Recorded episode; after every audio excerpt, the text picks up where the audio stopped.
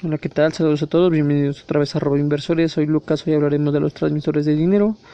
Eh, son empresas constituidas como sociedades anónimas de acuerdo a las disposiciones establecidas en la Ley General de Sociedades Mercantiles, cuyo principal objetivo es la transferencia de fondos, ya sea en moneda nacional o divisas o cualquier destino que indique el remitente, para ser entregado en efectivo o a través de cualquier otro mecanismo como depósito al beneficiario eh, designado. En contraparte, estas empresas reciben el pago de una comisión por sus servicios.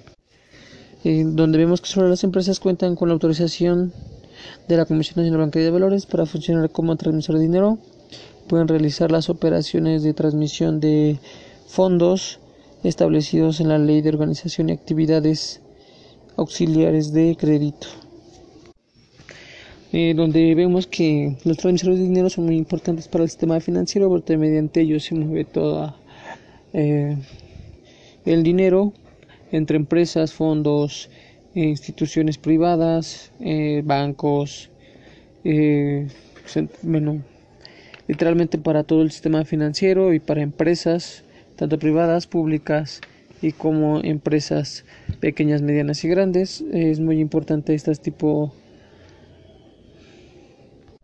es muy importante este tipo de instituciones en donde mediante ellas es donde obtenemos un buen funcionamiento.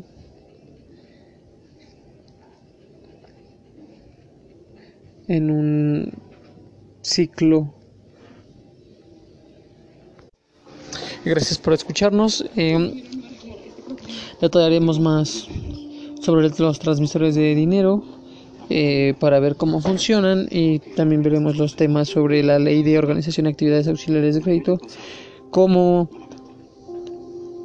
la ley general de sociedades mercantiles. Gracias por escucharnos, saludos a todos, eh, disfruten el episodio, pueden dejarnos comentarios en, en los links de las redes sociales. Eh, gracias por su apoyo, fue, fue un placer estar aquí.